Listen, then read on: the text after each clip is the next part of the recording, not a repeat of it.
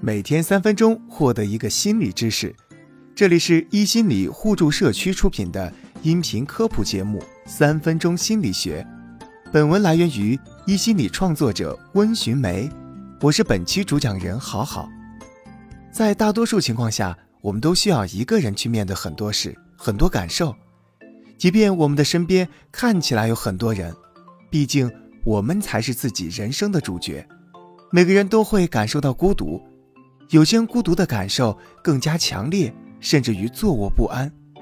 某种角度上看，孤独感也是一种应激反应，有三种主要的表现。第一种为从众型，听大家听的音乐，穿大家喜欢的服饰，无论谈话做事都尽量与他人保持一致，以此来消除被排斥感。第二种为网络交际型，通过在社交网络聊天。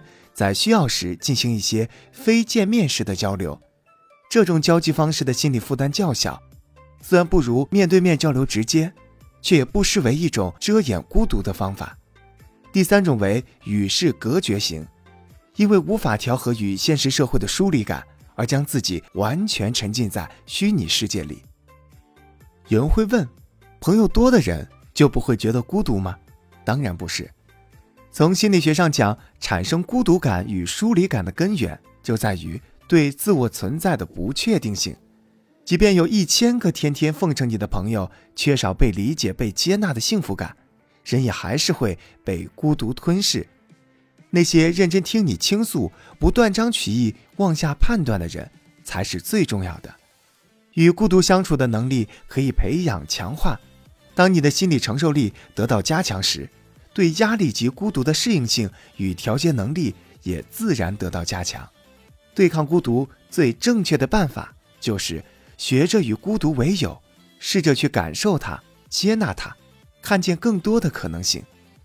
总结并分享与孤独相处的九个习惯，帮助你更好的面对它。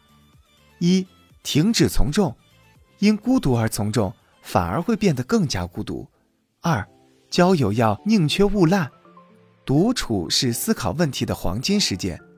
三，走进书的世界，那些随手翻看的书籍透露出个人喜好，正是他们创造出了现在的你。四，寻找同道中人，与其在意他人怎么想，不如斟酌自己怎么做。五，学会依仗他人，成年人应该学会借助他人之力。六，构筑避风港。不要沦为新型工作机器。七，不要太较真。每个人的思想都是自由的。八，勇于暴露弱点。越自信的人越不怕暴露自身弱点。九，借助专业人士的力量。我们大可不必凡事都自己扛。最终我们会发现，孤独一点也不可怕，因为我们不必想着永远消灭它，而是可以与它握手言和。今日话题：你在哪个时刻感觉过最深的孤独？欢迎在评论区和我们分享。感谢收听本期三分钟心理学。想知道更多心理学内容，记得关注我们哦。世界和我爱着你，我是好好，我们下期见。